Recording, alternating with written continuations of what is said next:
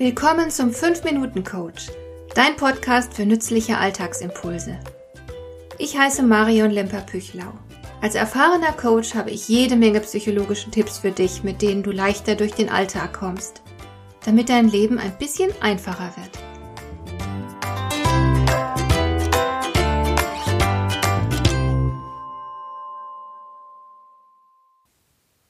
So, ich hatte dir versprochen, dass ich dir verraten würde, wie du immer ein Thema findest, über das du reden kannst. Erst einmal erzähle ich dir aber, was du grundsätzlich vermeiden solltest. Sprich zum Beispiel niemals über Themen, die zur Stellungnahme zwingen, wie zum Beispiel Politik.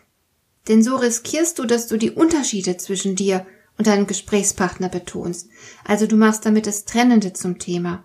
Aber in dieser Gesprächsphase geht es ja darum, Verbundenheit herzustellen. Über Politik könnt ihr dann reden, wenn ihr bereits verbunden seid. Oder gib keine Ratschläge, wenn du nicht um Rat gebeten wurdest. Das wäre ziemlich überheblich und macht dich unsympathisch. Und sei auch nicht zu neugierig, stelle keine allzu persönlichen Fragen, also nach dem Stil, was, Sie sind noch Single? Woran liegt's? Ähm, jede Art von Protzerei ist natürlich unbedingt zu vermeiden, das wirkt sehr unsympathisch. Wichtig ist auch, dass du dich nie zum Mittelpunkt machst.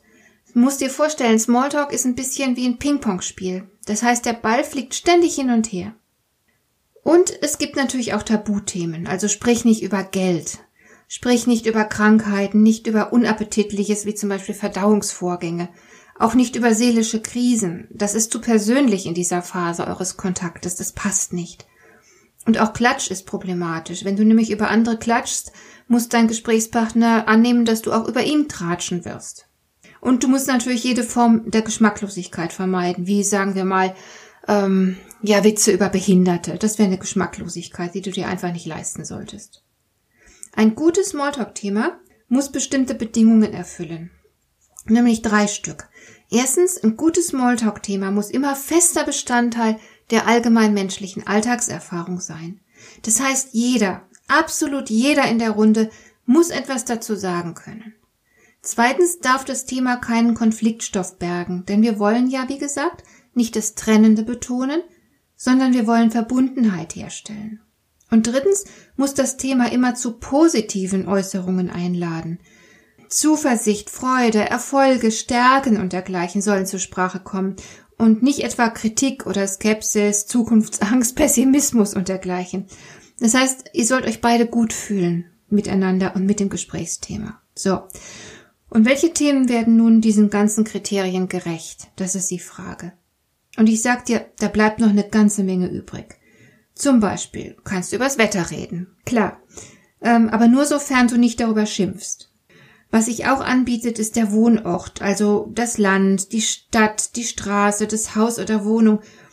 Und dann kannst du so Sachen fragen wie zum Beispiel, was ist das Besondere an dieser Stadt? Welche kulturellen Angebote oder guten Restaurants gibt es? Und so weiter. Oder Kinder und Familie sind gute Themen, sofern natürlich das Ganze positiv behandelt wird.